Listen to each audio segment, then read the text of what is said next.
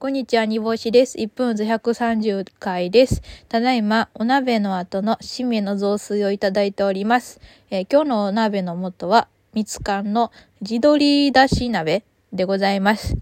これめちゃくちゃ美味しいのでおすすめです。で、今日は具は、あの、野菜と卵を割って入れたんですけど、後で気づきました。これには白身魚を入れるべきです。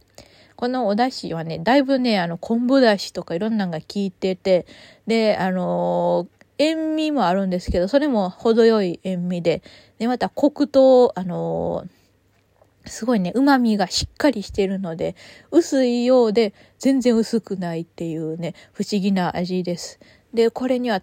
あの、白身魚を入れてもらいたいので、どなたか入れてみてください。あの、私の代わりに。ということで、えー、本日は紅生姜の寄せに出演させていただきました。ありがとうございました。紅生姜さんがね、あの、呼びたい女芸人を呼ぶってやつなんですけど、その中にも、えー、出演していた頑張れるやとは、えっ、ー、と、10年ぶりに会いました。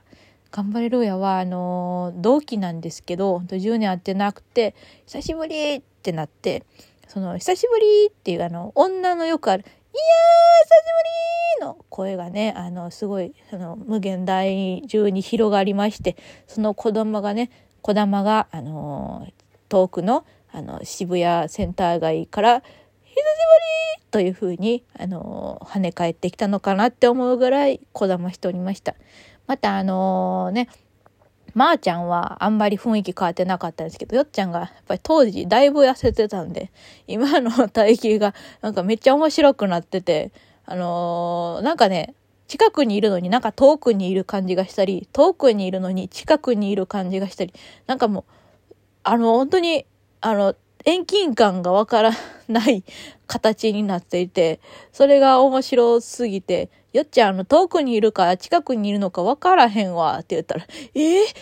こと？私はここにいるよって言ってました。